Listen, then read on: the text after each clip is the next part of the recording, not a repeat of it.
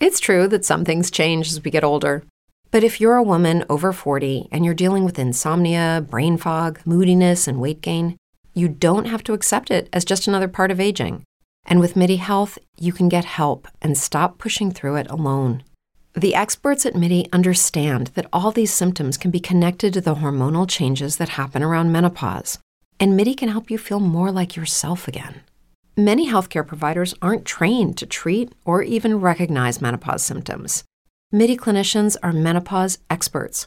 They're dedicated to providing safe, effective, FDA approved solutions for dozens of hormonal symptoms, not just hot flashes. Most importantly, they're covered by insurance. 91% of MIDI patients get relief from symptoms within just two months. You deserve to feel great. Book your virtual visit today at joinmidi.com. That's joinmidi.com. Comienza Voces de Mujeres Sanitaristas, un espacio de reflexión y debate en Ambiente Radio. Actualidad, entrevistas, música y la oportunidad de encuentro para todas las mujeres sanitaristas del país. Hay en la noche un grito y se escucha lejano. Cuentan al sur, es la voz del silencio. En este armario Porque una mujer, porque una mujer defendió su derecho. En Voces de Mujeres Sanitaristas es momento de recorrer la Argentina. Mujeres representantes de los sindicatos adheridos cuentan su historia, quiénes son y cómo trabajan.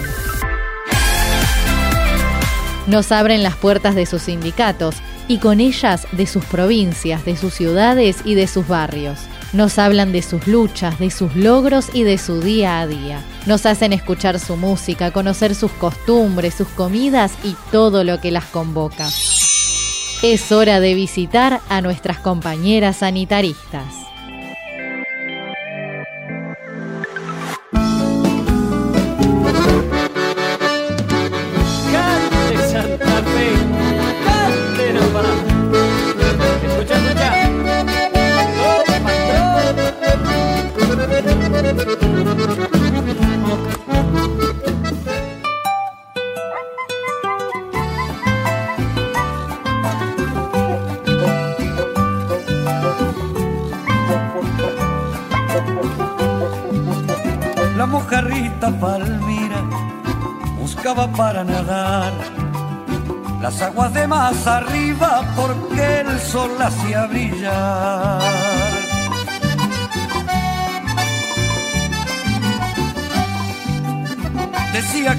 Plata el traje que Dios le dio y sin piedad se burlaba del moncholito Ramón.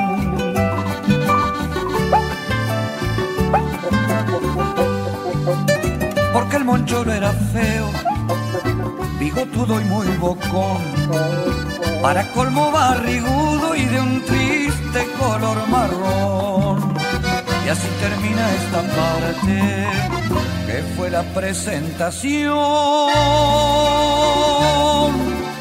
de la mojarra Palmira y el moncholito Ramón.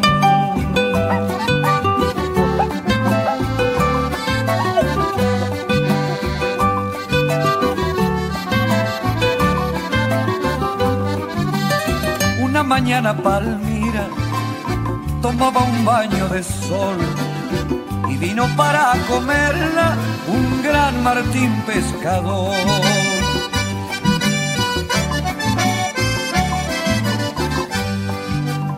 Pero al ver lo que pasaba, el moncholito Ramón abrió su boca grandota y allí a Palmira escondió.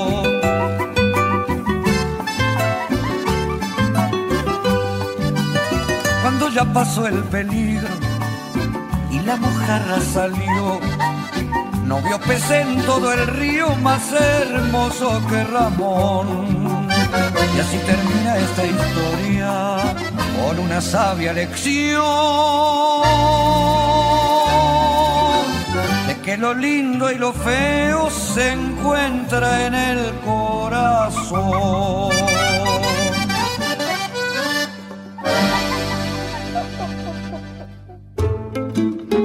Muy buenos días a toda la familia sanitarista. Estamos muy contentas de poder participar con ustedes en este programa, eh, contándoles algo de nuestra ciudad. En primer lugar, les decimos que elegimos esta canción de presentación porque para nosotros eh, es muy significativa. Vivimos en una ciudad rodeada de agua, con todo lo que ello implica. Por el oeste tenemos el río Salado y por el este la laguna Setúbal, que es un brazo del río Paraná. Eh, por eso, como dice la canción, el Moncholo Ramón, eh, rescatamos lo lindo que tiene el agua. Y por otra parte, los santafesinos somos muy amistosos, buenos anfitriones, y eso hace que a Santa Fe se la conozca como la ciudad cordial. Hecha esta pequeña introducción, queremos compartir con toda la audiencia el saludo de nuestro secretario general, eh, Sergio Loyó.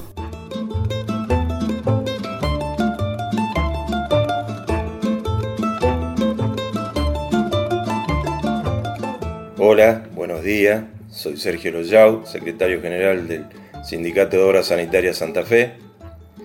Quiero hacer un reconocimiento a todos los trabajadores y trabajadoras de Obras Sanitarias. Este año fue un año muy duro para todos y ellos han estado eh, al pie del cañón.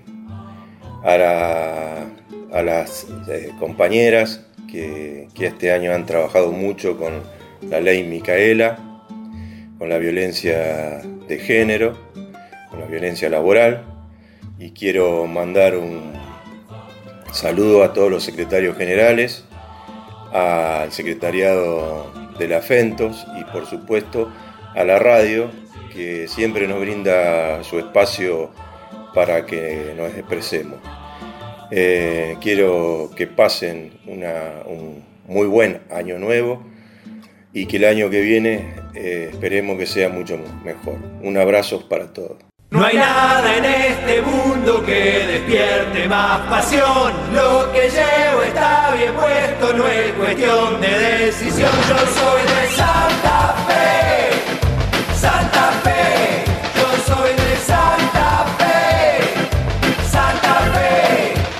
mujeres de que vamos a compartir y participar en este programa eh, somos Mabel Aime, que nos va a hablar sobre la ciudad y el puerto, Silvana Sandoval, que nos va a contar qué comemos, tomamos y la música que escuchamos los santafesinos. Lorena Fermoselli nos va a hablar sobre la ley Micaela y violencia laboral en Santa Fe. Andrea Tonón va a detallar nuestra experiencia en el deporte sindical. Y quien les habla, Sandra Sorbellini.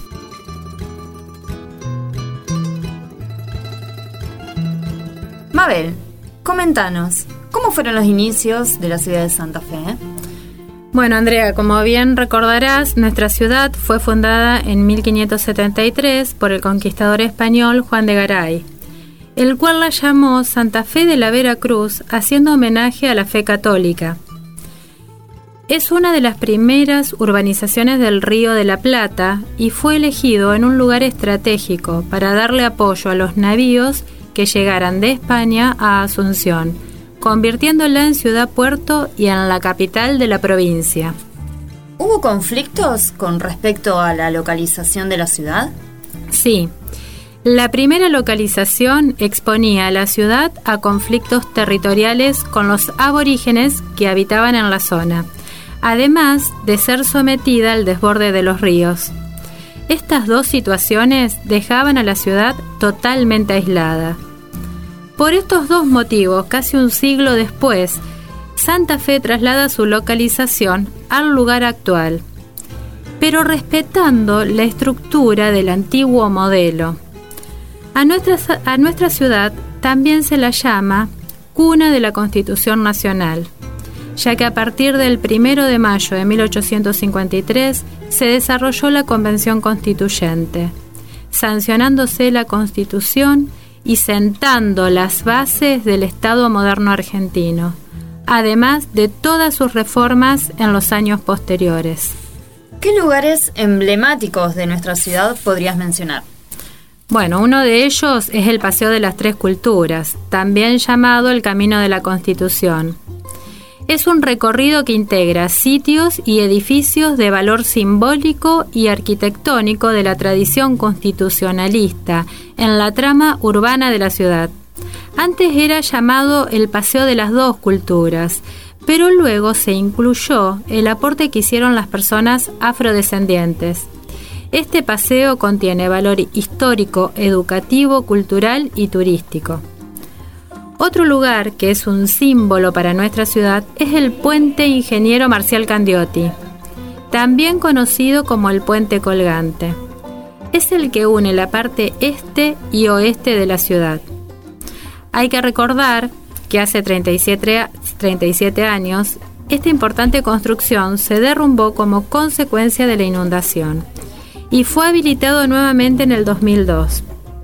Por otra parte, un edificio emblemático para nuestra ciudad es la Universidad Nacional del Litoral, la cual fue la primera universidad que surgió luego de la reforma universitaria de 1918.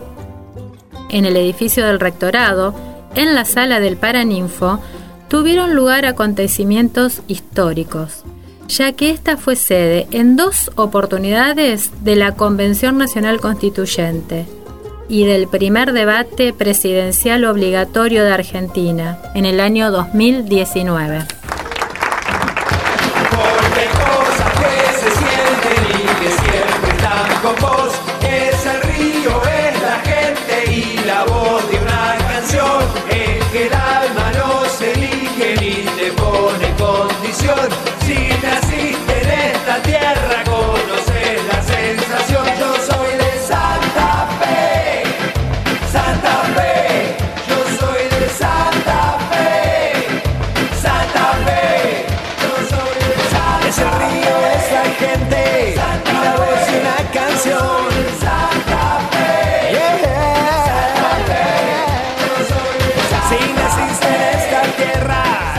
Santa Fe siempre está con vos. Silvana, contanos sobre la gastronomía de nuestra ciudad. Bien, eh, se caracteriza por eh, aportes europeos, tanto italiano como, como español, este, y también de etnias aborígenes. Eh, una de las comidas tradicionales que tiene es, es el sábalo, es un pez autóctono de la zona. Se puede comer en parrilla, eh, frito o eh, en empanadas. Eh, otro plato también es más de la gente que habita en la costa, es el chupín. Es una especie de guiso que se prepara este, con papas, cebolla, tomate. También tiene pescado, Sí. más preferentemente el surubí. Eh, otra de las comidas también, que más para compartir, es más eh, bueno, familiar o, o entre amigos, también este, eh, generalmente se, se hace lo- los domingos el asado a la parrilla. Eh, entre también podemos tener eh, lo que es las infusiones como Sí. mate eh, o tereré, Tereré. más en verano cuando hace calor. Bueno, podemos compartir también cosas dulces. Eh, rescatamos el, alfajor santafesino. Sí. Son, es- son dos eh, galletas este, tostadas, rellenas de dulce de leche y con, con glacé de azúcar. Eh, bueno, las fábricas tienen sus recetas propias acá. Bien, y con todo lo que comimos en la ciudad de Santa Fe, ¿con qué lo bajamos? Y lo bajamos con el liso santafesino, este, que es una de las bebidas alcohólicas eh, más destacables en la ciudad. eh, y ya que está, se encuentra la cerveza de, la cervecería de Santa Fe, perdón, donde conecta este, un cervezoducto eh, que sale las- la cerveza terminada de la planta a el bar de- del patio de la cervecería Directamente. directamente se lo tira. toman sí la Sí, gente que, va al bar. Sí. este cervezoducto este es un como un puente que eh, pasa por arriba de la calle este es de 850 metros aproximadamente tiene una estructura importante de, de hierro ¿Algo de la música que tengas para contarnos?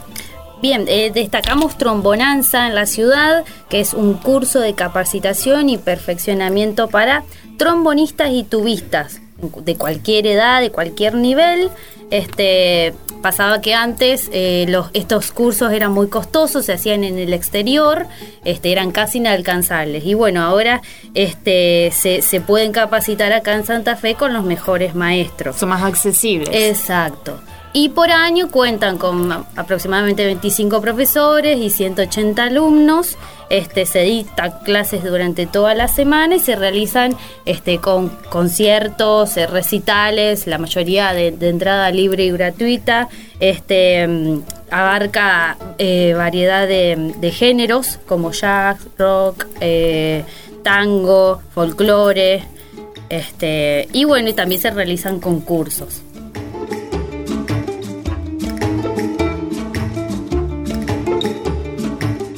Bueno, ahora estamos con Lorena, que nos va a hablar sobre la ley Micaela y violencia laboral en Santa Fe. Así que cuando quieras, Lorena, te escuchamos. Bueno, la ley Micaela es la ley número 27499 que el gobierno de Santa Fe, a través de la Secretaría de Igualdad, firmó convenios para implementar la ley Micaela.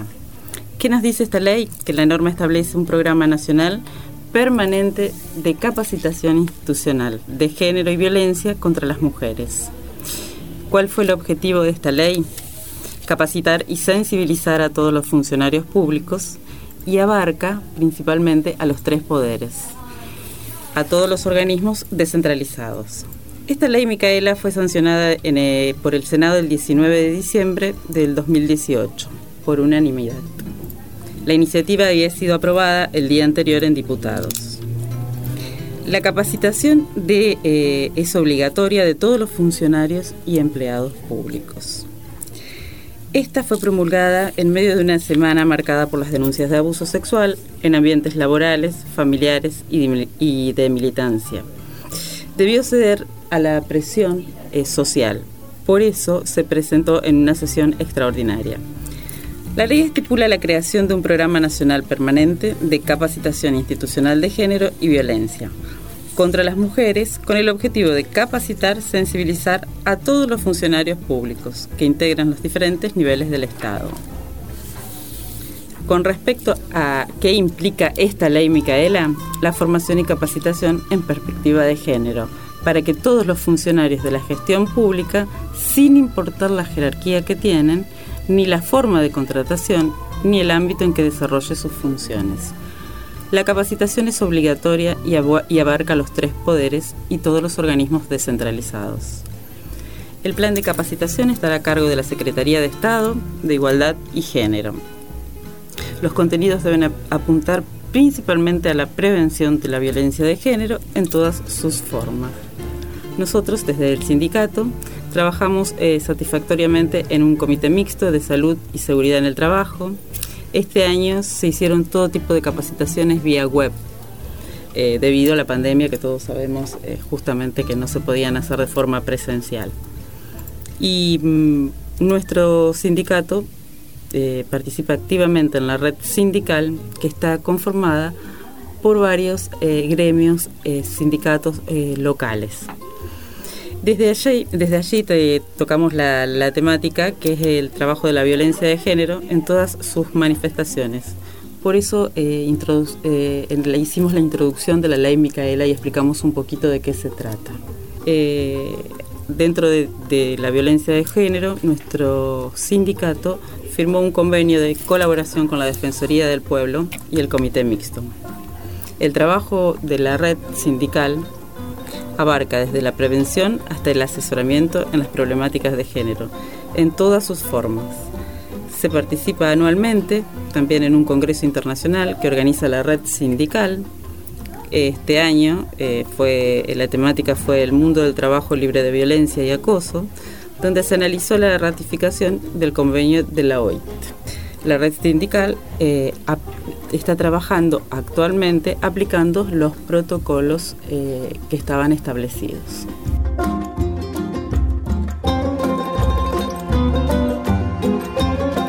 ¿Qué datos podrías agregar en relación al puerto de Santa Fe?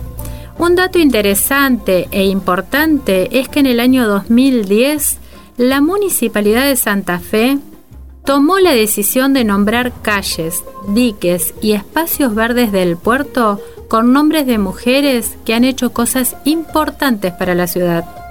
17 mujeres, 17 referentes de distintos aspectos de la vida santafesina. Docentes, escritoras, enfermeras, una defensora de los derechos de los discapacitados, políticas, trabajadoras sociales, heroínas y colaboradoras de obras de beneficencia quedaron definidas a partir de la propuesta oportunamente presentada por los vecinos. Todo esto fomenta la idea de igualdad de derecho, de género, de inclusión y de memoria, para no olvidar lo que han hecho estas mujeres por nuestra ciudad.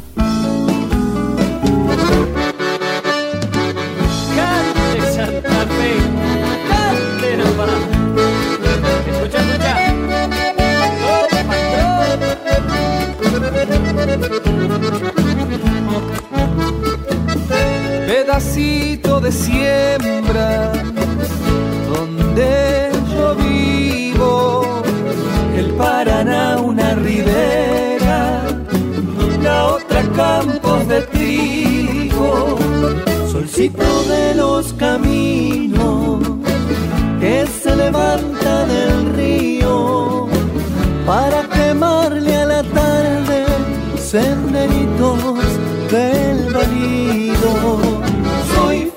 flor de ceibo de lino, arancio, pintame el río, que yo le sigo cantando al suelo santafesino.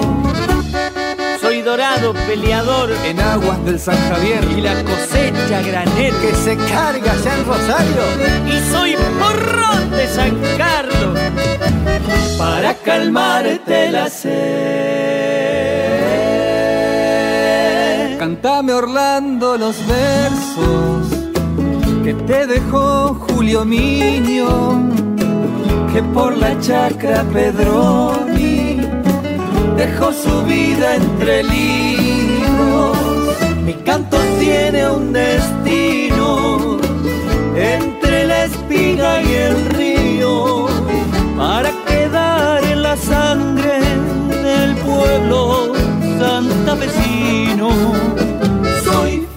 ceibo de lino, arancio, pintame el río, que Orlando canta en la costa y yo le canto a mi trigo. Soy flor de ceibo de lino, arancio, pintame el río, que yo le sigo cantando al suelo santafesino.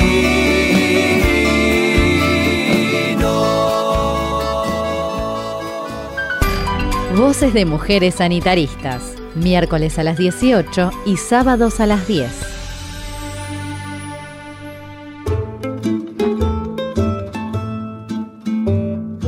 Bueno, ahora vamos a hablar con Andrea, que además de ser una compañera dentro del sindicato, es una excelente jugadora de vóley y de fútbol, así que, bueno, es una especialista en el tema. Contanos, Andrea, qué preparaste sobre el deporte. Se hace lo que se puede, Sandri. Bien, eh, vamos a contar un poquito el tema de, la introducción de las mujeres en el deporte. Eh, ya que la participación nuestra dentro del mundo del deporte comienza casi 30 años después de la creación de los Juegos Olímpicos de la era moderna, en París, 1924. Allí las mujeres hacen su debut. Son 19 las que participan. La primera de ellas en coronarse campeona es la tenista inglesa Charlotte Cooper. Este lapso de tiempo, en la introducción, se debe a que el comité consideraba que la concepción de los Juegos tienen que responder a la ex exaltación periódica y solemne del atletismo, la lealtad como medio, el arte como marco y los aplausos femeninos como recompensa, considerando el cuerpo femenino como un, cuerpo flexible, elegante, débil, redondeado, delgado, atractivo, un cuerpo estético reproductivo. Ese mismo año en Argentina se formó una delegación olímpica para competir en esas ediciones de los Juegos, pero Recién tres ediciones después participó la primer y única mujer, la nadadora Janet Campbell, promotora del deporte femenino. Desde ese entonces las mujeres tuvieron el privilegio de ser abanderadas olímpicas. En avance respecto a igualdad, está determinado que para los Juegos Olímpicos de Tokio 2020, que se llevarán a cabo el año próximo, si Dios quiere, el Comité Olímpico Internacional permitirá que sean dos los deportistas, un hombre y una mujer por delegación, que puedan llevar en conjunto la bandera nacional en la ceremonia de apertura. Así, la vigésimo novena edición de los Juegos Olímpicos en la historia abrirá el camino para que más mujeres argentinas puedan llevar con orgullo y honor nuestra bandera en el evento deportivo más importante. Pasando a lo local, es sabido que en Santa Fe la pasión por los deportes ha hecho que sea sede de eventos deportivos de relevancia nacional e internacional, en distintas actividades como fútbol, boxeo, vóley, automovilismo y maratones náuticas, entre otras. Esta pasión causó grandes movimientos y avance en cuanto a la apreciación y consideración de la mujer en diferentes contextos, en contextos como en lo social, político, cultural y deportivo. La mujer dio pasos firmes y se hizo notar gracias a su voz e insistencia, en algunos casos con el apoyo de diferentes organismos sociales e institucionales. El deporte y la recreación juegan un papel importante en nuestra sociedad, siendo fundamentales para el apoyo de una mejor calidad de vida y el desarrollo de las relaciones personales tanto dentro como fuera del ámbito laboral. Pasando en este plano, en 2014 se concretó el primer torneo de las trabajadoras sanitaristas. Tras 29 años de torneos masculinos, nuestro sindicato aportando de su tiempo, paciencia y apoyo, nos dio la libertad y el espacio de poder darle este nuevo toque de color a la vida de sus afiliadas. Se nos dio la posibilidad de abrir barreras y crear lazos con otras trabajadoras. Este fue un gran impulso y un nuevo desafío. Las oportunidades de poder comenzar a realizar un deporte incentivado por nuestra asociación gremial fue una gran motivación para generar interés entre nosotras, de armar un equipo y ligado a ella una amistad. Poder conocer a compañeras que trabajan en una misma empresa de servicios en diferentes provincias, localidades y organismos como el ente regulador o cooperativas. Este espacio nos favorecía individual y grupalmente, para liberar tensión de la vida diaria de la cotidiana y para ser parte de, como parte de algo. A tener en cuenta que todas venimos de diferentes cunas, enseñanzas, experiencias, logramos congeniar, conocernos y perder los miedos. Se encontraron diferentes vivencias, intenciones y puntos de vista, tan novedoso como temeroso tiempo de prueba, con todas las vibras y energías exaltadas y renovadas para afrontar la convivencia personal y deportiva. Esta unión, que se formó con el tiempo, no fue de un día para el otro y hubo una gran labor de parte del entrenador, que no solo nos enseñó posiciones en la cancha, sino también en la vida. Los logros, a través del tiempo, fueron mucho más personales y grupales que deportivos, aunque esto último no podemos dejar de nombrarlos. Las expectativas deportivas fueron apuntadas al entrenamiento, perfeccionamiento de técnicas y competencia en vóley. De aquí, Santa Fecina sale la galardonada en varias oportunidades como mejor jugadora, Cecilia Ramírez. Las competencias fueron 2014 Rosario, logrando el primer puesto, 2015 Mendoza, segundo puesto, 2016 Buenos Aires, segundo puesto, 2017 Córdoba, primer puesto, como Misiones en el 2018, en el año que pasó, 2019. Y al ser base del campeonato, se armó el grupo de fútbol aficionado, que a pesar de lo reducido, no dejó de lado el interés de superarse día a día y darlo todo en la cancha. Estuvimos aún más temerosas que en volei, sabiendo que el cuerpo a cuerpo es más sentido y entendiendo que otras delegaciones contaban con experiencia. Pero bajo el incentivo de los entrenadores, ese miedo se fue despejando y comenzó a ser un juego donde pudimos tomar por primera vez conciencia de la hermosa actividad y unión deportiva. No logramos el puesto deseado, pero la competencia y el compañerismo fue el mejor premio, el que año tras año nos va a hacer seguir creciendo. Este 2020, atados a la pandemia, no se pudo consolidar un nuevo encuentro entre las aficionadas y afiliadas, pero esto nos desgastó las ganas de volver a reunirnos, competir y ser parte de esta gran familia sanitarista. Bueno, Andrea, yo quiero agregar eh, una cosita que el deporte a nosotras nos permitió conocernos, estrechar vínculos y escuchar eh, nuestras problemáticas. A partir de ahí empezamos a organizarnos en otras actividades propias. Al principio empezamos a reunirnos en la sede sindical y fuimos creciendo hasta que el último 8M salimos a las calles de la ciudad con otras compañeras de otros sindicatos y muchísimas mujeres más. La respuesta de nuestras compañeras fue impresionante. Realmente eh, la convocatoria eh, superó ampliamente nuestras expectativas, lo que para nosotras significa un desafío enorme. Eh, también quiero aprovechar para agradecer a nuestro secretario general que nos acompaña y alienta en todas las actividades que emprendemos.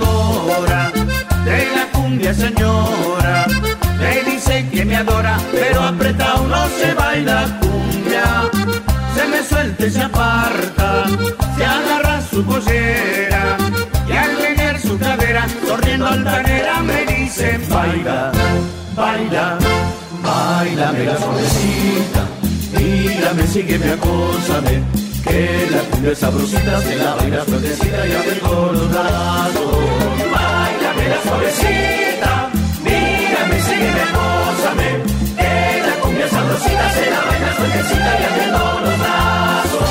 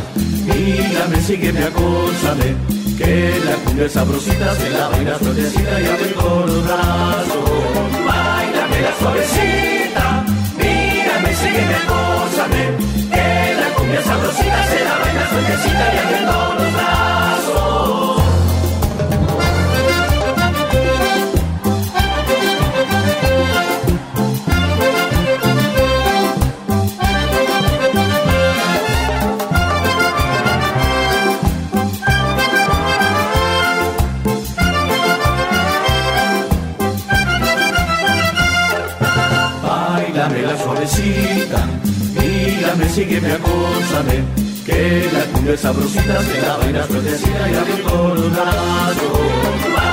La suavecita, mírame, sígueme, cósame, que la cumbia sabrosita se la vaina sueltecita y la vi con. Baila, baila.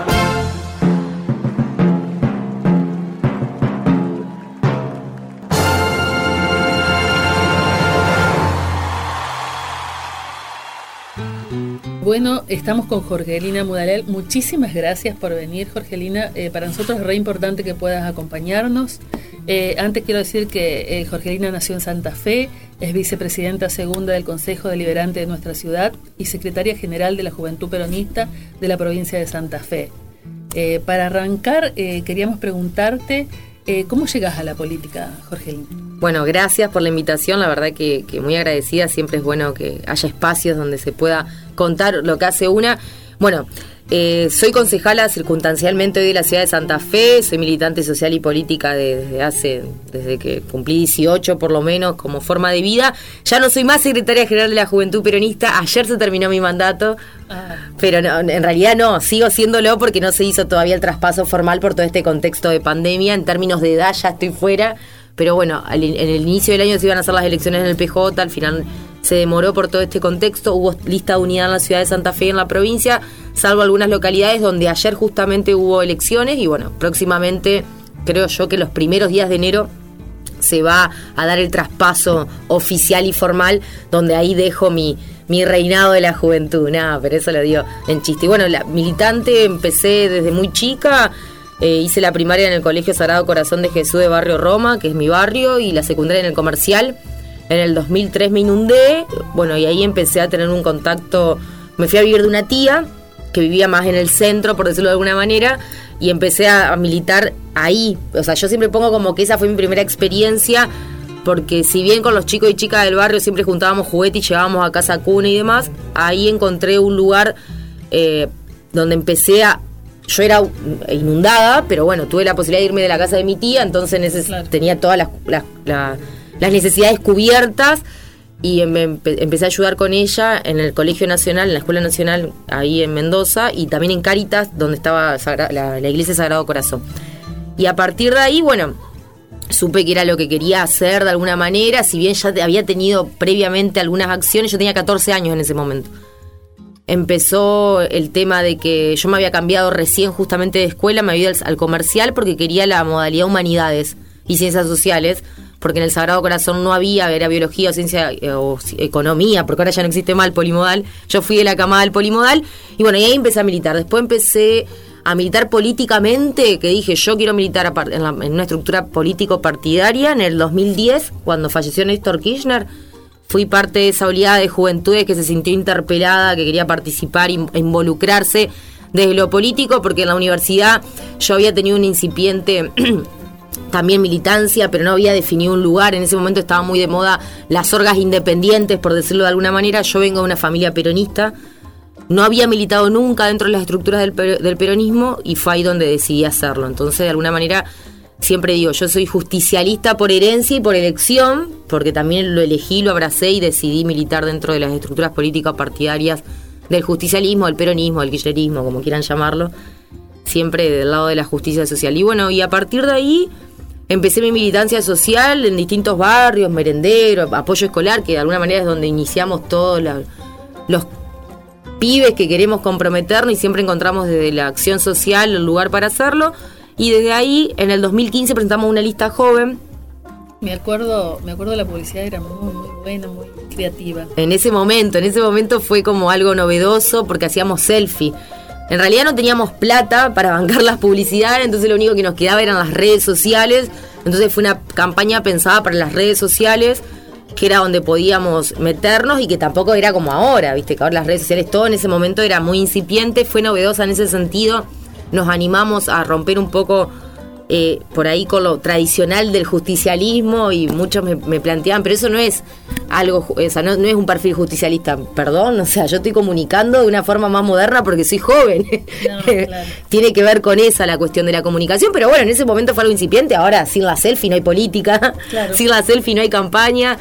Así que de alguna manera se ayornaron los tiempos y bueno, y ahí presentamos una lista que se llamó Me Gusta Santa Fe, donde se constituyó también un espacio político al cual hoy sigue funcionando, de chicos y chicas que trabajan para Santa Fe, que somos todos nacidos y criados en Santa Fe, que creo que eso siempre es muy importante recalcarlo, porque muchos me preguntan la composición del Consejo Santafesino y la, la mitad del Consejo Municipal hoy no nacieron en la ciudad de Santa Fe, vinieron de grandes a vivir, a estudiar, pero bueno, nosotros somos nacidos, criados en nuestra ciudad, yo vivo en Barrio Roma, acá cerquita de Villa del Parque, y la verdad que, que, bueno, lo único que me interesa es utilizar a la política como una herramienta para cambiar las cosas desde el lugar que pueda. Muchas veces desde el Consejo no hay tantas herramientas para cambiar o para brindar desde lo social, pero sí articulando con el Estado provincial, donde tengo muchos compañeros y compañeras que hoy están ocupando lugares en la función que me permiten darle respuesta a la gente en ese sentido, desde una ayuda hoy con el contexto de pandemia, lo mal que la está pasando la gente, desde una cuestión vinculada a una asistencia de los módulos alimentarios de desarrollo social, a cualquier tipo de trámite, estamos todo el tiempo trabajando en el territorio, yendo y viniendo y hago un poco de todo. Soy concejala de la ciudad, presento los proyectos vinculados a, mejorar nuestra ciudad, pero también desde lo social. Bueno, y con respecto a eso, Jorgelina, ¿qué, qué nos puedes contar de tus proyectos? Bueno, este año presentamos 331 proyectos Importante, ¿eh? muy bien. Dentro de los cuales 235 son resoluciones que quieren decir eso, que son proyectos para mejorar los barrios de la ciudad a partir de las demandas de los vecinos y vecinas que nos invitaban a cada, recorrida. Vale destacar que algunos, muy pocos, se fueron solucionando, otros no. Siempre yo dejo en claro cuál es la función del concejal. El concejal presenta proyectos, ideas para la ciudad de Santa Fe, pero los ejecuta la municipalidad, el intendente es quien ejecuta todo todas las obras que uno plantea, por ahí se da el desfasaje en decir, si vos presentaste un proyecto y por qué no se llevó a cabo y porque el municipio decidió no llevarlo a cabo, no porque nosotros no lo hayamos presentado y visibilizado. Se aprobaron proyectos a lo largo de todo este año y los proyectos de resoluciones son estudios de factibilidad, por lo tanto siempre se tienen que aprobar porque vos le estás pidiendo al municipio que vea el problema que le está presentando y que vea la factibilidad técnica, económica y operativa para solucionarlo. Evidentemente este año no hubo facultades ni económica, ni técnica, ni operativa porque no se solucionó nada. La mayoría de los problemas de la ciudad de Santa Fe, hay que decirlo, están vinculados a las funciones básicas del municipio, que es el alumbrado, barrido y limpieza. Es el principal problema que vemos en todos los barrios, también sumado los accesos a los barrios. Es terrible, es lamentable que, todavía a esta altura eh, sigamos teniendo eh, todos esos problemas tan esenciales y tan comunes. Totalmente. Que no tengamos ingresos a los barrios. No hay, no hay corredores que permitan que entre una entre una ambulancia, que entre una, una, sí, sí o el mismo o, el, transporte el colectivo, es tremendo, es tremendo. La verdad que duele porque fuera de los bulevares, aparte también hay que reconocer que dentro de los bulevares y en el mismo centro tenés problemas de baches, de, pozos que te dificultan transitar la ciudad, donde hay mayor eh, cantidad de gente por todas las cuestiones públicas, los edificios, las funciones que hay en el microcentro de la ciudad. Imagínate lo que son los barrios. El tema de los pozos los barrios y en el centro te encontrás un pozo que que cumple aniversario, que no lo arregla nadie, imagínate lo que son los barrios, la verdad que intransitable. Hemos presentado propuestas para mejorar esa realidad. La verdad que bueno, entendemos que fue un año difícil, que la gestión municipal actual es una gestión que entra, que también siempre marcamos esta diferencia. Forman parte del frente, donde los cuales de 12 años estuvieron 10 años juntos, no es que no tienen nada que ver con lo que pasó también en la ciudad, porque estuvieron, fueron parte de la gestión municipal en otro momento y, la verdad que, que, es lo que nos encontramos a diario. Entonces en ese sentido presentamos muchísimos proyectos por la, por la insistencia de los vecinos, los reclamos que hacíamos ecos de sus reclamos a través de los proyectos y lo que optábamos en muchos casos era ir con una cámara de fotos, visibilizar el espacio público, por darte un ejemplo, que está en mal estado, hacer una jornada de limpieza militante y a partir de visibilizar eso sentíamos que el municipio ahí veía e iba. Lo que pasa es que yo no puedo hacer eso en todos los lugares porque no tengo ni los recursos materiales ni humanos, porque es una función del municipio. Pero llegamos a, proponer ese tipo de actividades para que de alguna manera se pueda mostrar, ver a través de las redes, que el municipio diga, ah, están haciendo esto, no son de mi mismo color político, voy yo. Que de alguna manera encontramos esa vuelta que a nosotros no nos interesa, porque en realidad lo que queremos es que se solucione. se solucione. Así que bueno, estuvimos haciendo un poco jornadas militantes. También te escuchamos hablar sobre las calles del puerto, que ah. fue un tema que, nos interesó. Bueno, eso te, sigo contando. Eso presentamos proyecto de resolución y después presentamos muchísimas iniciativas vinculadas a ambiente, a género, en, género conseguimos que se apruebe la ordenanza que modifica eh, la ordenanza, para la redundancia, de 10.071, donde hoy por las capacitaciones en materia de género son obligatorias para sacar la licencia de conducir. Es una ordenanza que se aprobó la última sesión reciente. Ahora el municipio tiene que reglamentarla y ejecutarla hoy para sacar el carnet en la ciudad de Santa Fe, a partir de esta ordenanza que aprobamos, que, bueno, que es de mi autoría y que también trabajamos con otras propuestas de otros concejales, es obligatoria la capacitación de género para sacar el carnet de, conducir. También pusimos obligatorios los, los, los lugares de lactancia para las mujeres trabajadoras municipales. había solo uno frente al municipio, consideramos que era necesario que también se replique en otros destacamentos municipales, también fue aprobada, también tenemos que esperar que el municipio la reglamente y la ejecute. Y también muchos otros proyectos vinculados a género, que bueno, ahora estoy acá pensándolos porque fueron muchos. Planteamos la incorporación de la Secretaría de Estado de Igualdad y Género, creada recientemente en diciembre, al Consejo de Seguridad Municipal, que no participaba nadie vinculado a género. También fue aprobada una ciudad segura para mujeres, una ciudad segura para todos y todas. Entonces necesitamos una mirada de gente que esté vinculada a la temática y la problemática de las cuestiones vinculadas al género, ya sea violencia por motivos de género, como también garantizarles derechos laborales a todas las mujeres y disidencias. Eso por un lado en las cuestiones vinculadas a género y hay más proyectos, pero bueno, no podemos hablar mucho más. Después, ambiente también, presentamos Playa Libre de Humo, que hoy también me hicieron nota por eso, porque la presentamos en febrero del año pasado, quedó ahí cajoneada. Ahora al ver que en Rosario, en Buenos Aires lo implementan, empezaron a ver qué había presentado y demás. Y un poco como te digo, actuar viendo lo que está haciendo el otro y a partir de ahí activar, pero bueno, creo que no, que no es necesario llegar a ese punto. También presentamos proyectos vinculados a sello verde para, para que la gente pueda, pueda tener su comercio identificado como un comercio que contribuya al ambiente y de esa manera tener un reconocimiento desde lo municipal. Bueno, y una cantidad para espacios públicos, mira, eh, eh, muchos proyectos de los cuales hemos tenido aprobados bastante por lo menos ordenanzas. Las ordenanzas que conseguí que, aprueben son las más que nada las vinculadas al género, porque también tienen el apoyo de los otros bloques de concejalas, que hay mujeres, por ahí trabajarlo desde algo transversal permite que se apruebe. Y bueno, estamos siempre a disposición para ir a recorrer y mostrar la, la realidad de la gente, que que más nos preocupa a nosotros, de poder solucionarle la vida cotidiana al vecino. O sea, la calle, la iluminación, el desmalezamiento, que son las funciones básicas del municipio y que hoy son las principales problemáticas que tenemos en la ciudad y que no se resuelven de forma inmediata.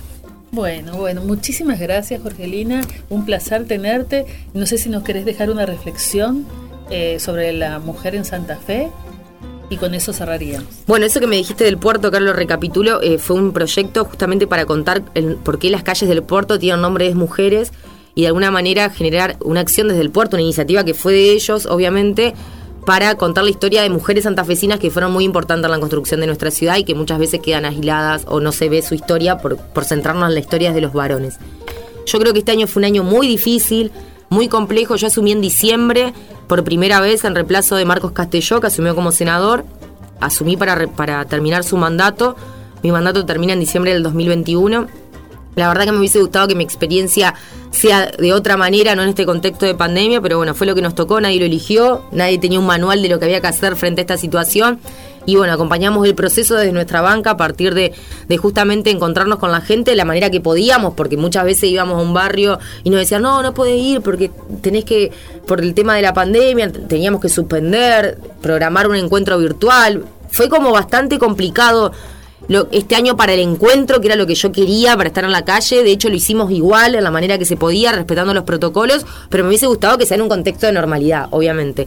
Y que las soluciones a las problemáticas de la gente vengan por otro lado, porque los problemas sean otros y no muchas veces como pasó este año, que estaban muy vinculados a la crisis que se profundizó, que veníamos trayendo hacía cuatro años desde el gobierno nacional anterior y que con esta pandemia se terminó de profundizar 100%. Y la verdad que la gente la pasó muy mal, es la realidad, este año vimos que la gente la pasó mal, pero bueno, siempre con esperanzas de que el 2021 sea un año repleto de amor, que el amor yo creo que parece una cursilería lo que voy a decir, pero el amor es la base de todo, en el sentido de todo lo que vos haces con amor, lo haces bien y creo que hace falta más amor en, en todo lo que hacemos y también de oportunidades y prosperidad para la familia santafesina, que es lo que necesitamos y lo que todos anhelamos para salir adelante. Así que bueno, desearle felices fiestas a los vecinos, vecinas, de Santa Fe, de del país, y pedirles que, que bueno, que, que, hagamos todo desde el amor, que de alguna manera eso es lo que nos da impulso para cambiar las cosas.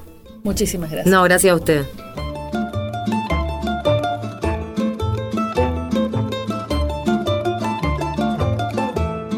Con el saludo de la ministra de Infraestructura, Servicios Públicos y Hábitat de la provincia de Santa Fe, Silvina Frana, nos despedimos. Desde ya están todos invitados a visitar nuestra ciudad. Un abrazo enorme y hasta siempre.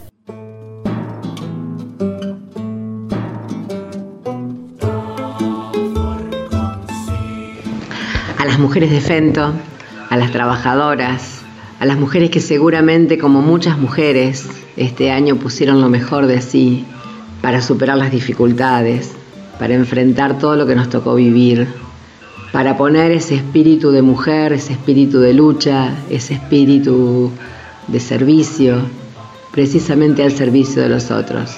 En un año tan particular, en un año donde se nos puso a prueba el temple, se nos puso a prueba el trabajo, se nos puso a prueba hasta nuestro propio carácter, creo que terminar este año y hacer un balance va a resultar difícil porque seguramente todas en este momento tan particular algo perdimos, algo se nos fue, algo resignamos. Sin embargo, como mujeres, seguramente todo eso se va a transformar en fortaleza, en una fortaleza que transforma, en una fortaleza que sirva, en una fortaleza que de verdad transforma el 2021 y yo quiero expresarlo en una sola palabra, en un gran espíritu de esperanza, una esperanza de transformación, una esperanza de superación, una esperanza de que el 2021 brille para todos y todas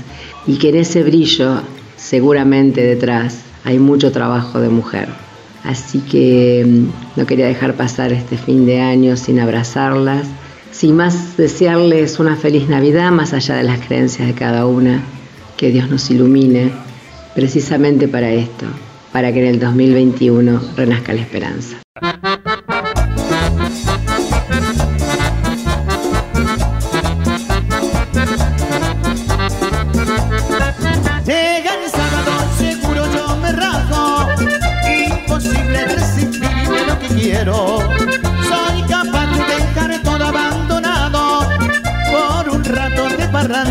Me muero. Cada vez que llego al baile no me quiero ni perder. De un minuto hasta ver el amanecer. Cada vez que llego al baile no me quiero ni perder. De un minuto hasta ver el amanecer. Otra vez, otra vez, la culpa de todo la tuvo el mío. ¿Qué pasó? ¿Qué pasó? Que yo he nacido negro y parrandero. Aea, yo soy parrandero. Aea, yo soy parrandero. Aea, parrandero, parrandero.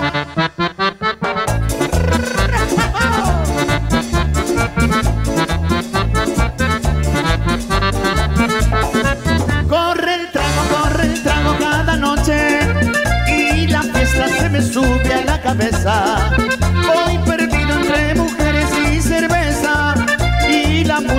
Me llega hasta los huesos. Al llegar la madrugada voy camino a descansar para estar al otro día sin parar. Al llegar la madrugada voy camino a descansar para estar al otro día sin parar. Otra vez, otra vez, la culpa de todo la tuvo el vino. ¿Qué pasó? ¿Qué pasó? Que yo he nacido negro y parrandero. Aea, yo soy parrandero. Aea, parrandero, parrandero. Aea, yo soy parrandero. Aea,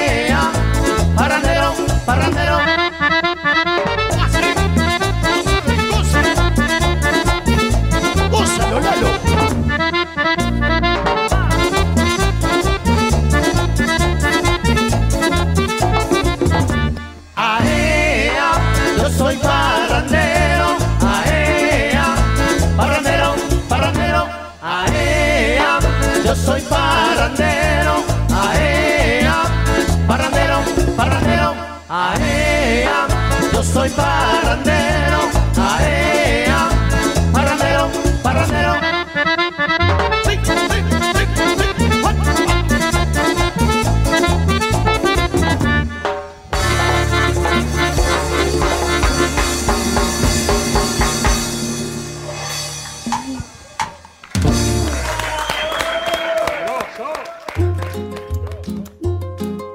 Están queridas compañeras de la provincia de Santa Fe? Los saluda Carlos Adamo, secretario general interino de la FENTOS, para felicitarlas por la participación en el programa Voces Sanitaristas de Mujeres en el país.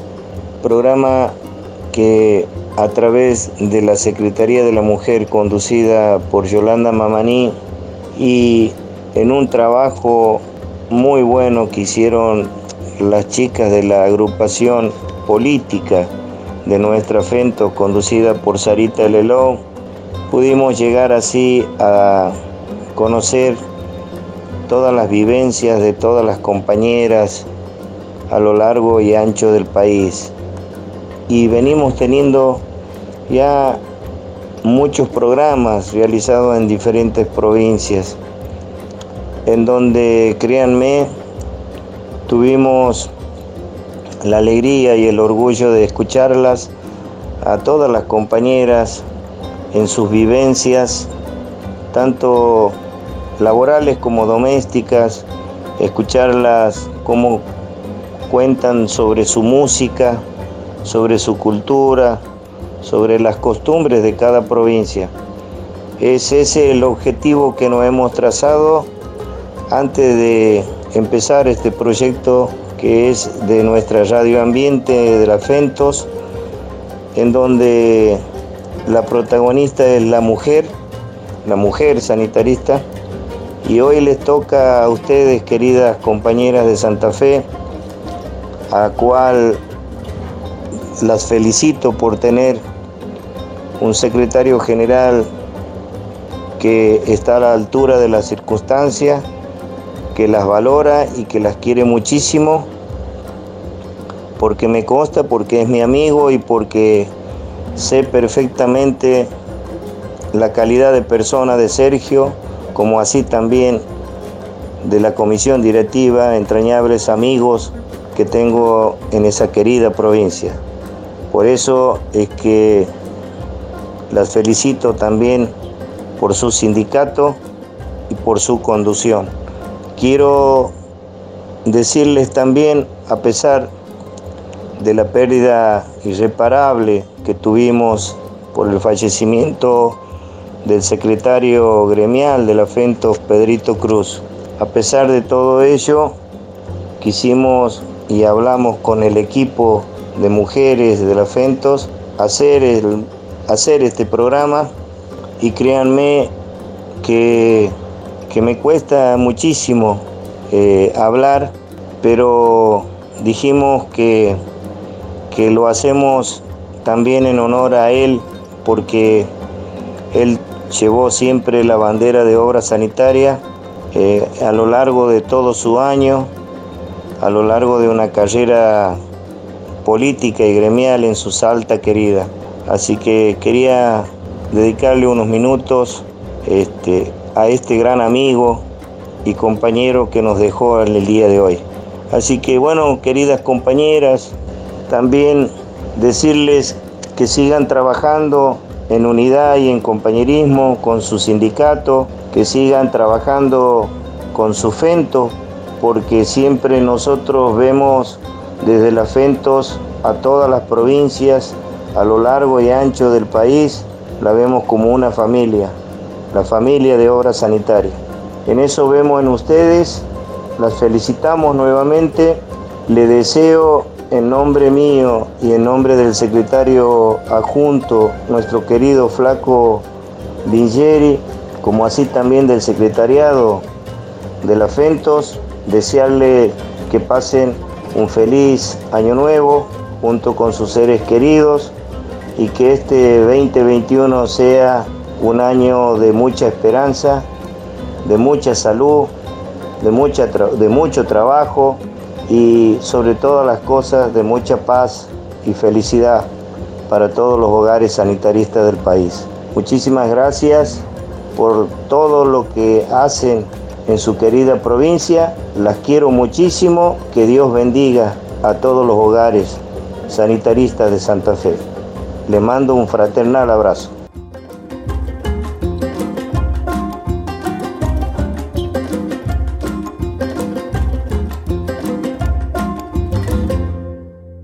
Durante el armado de este programa tuvimos que lamentar la repentina y lamentable pérdida del secretario gremial de nuestra Federación Nacional, compañero Pedro Cruz. El secretario general interino de la FENTOS, el compañero Carlos Adamo y el secretario nacional elevan sus plegarias por el eterno descanso de su alma.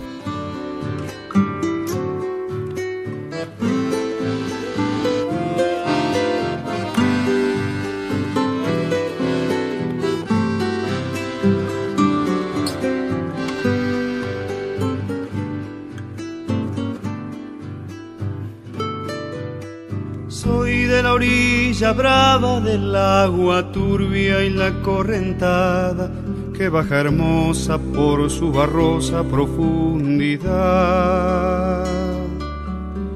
Soy un paisano serio, soy gente del remanso Valerio, que es donde el cielo remonta vuelo en el Paraná. Tengo el color del río y su misma voz en mi canto sigo, el agua mansa y su suave danza en el corazón. Pero a veces oscura, va turbulenta en la ciega hondura y se hace brillo en este cuchillo de pescador.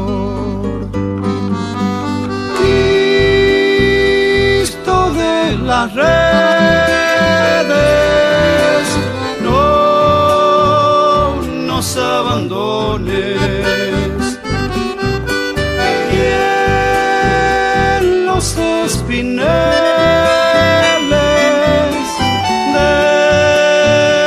déjanos tus dones.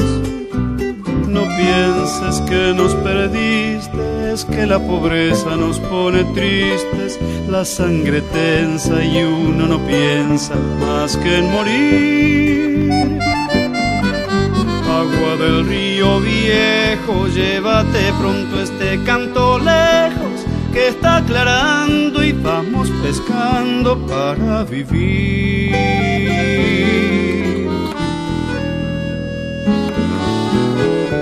Llevo mi sombra alerta sobre la escama del agua abierta y en el reposo vertiginoso del espinel.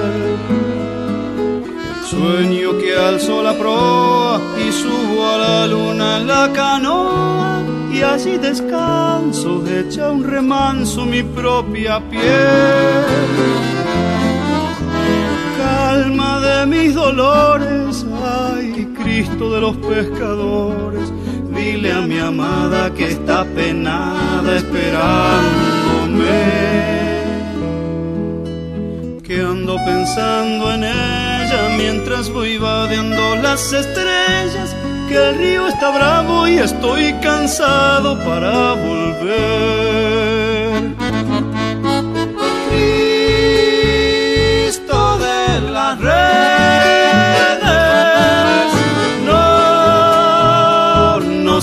Y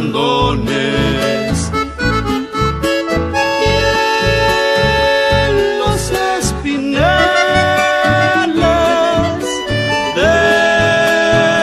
déjanos tus dones. No pienses que nos perdiste, que la pobreza nos pone tristes, la sangre tensa y uno no piensa más que en morir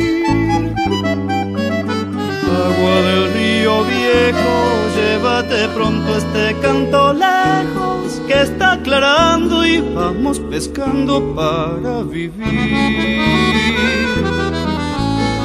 Agua del río viejo, llévate pronto este canto lejos que está aclarando y vamos pescando para vivir.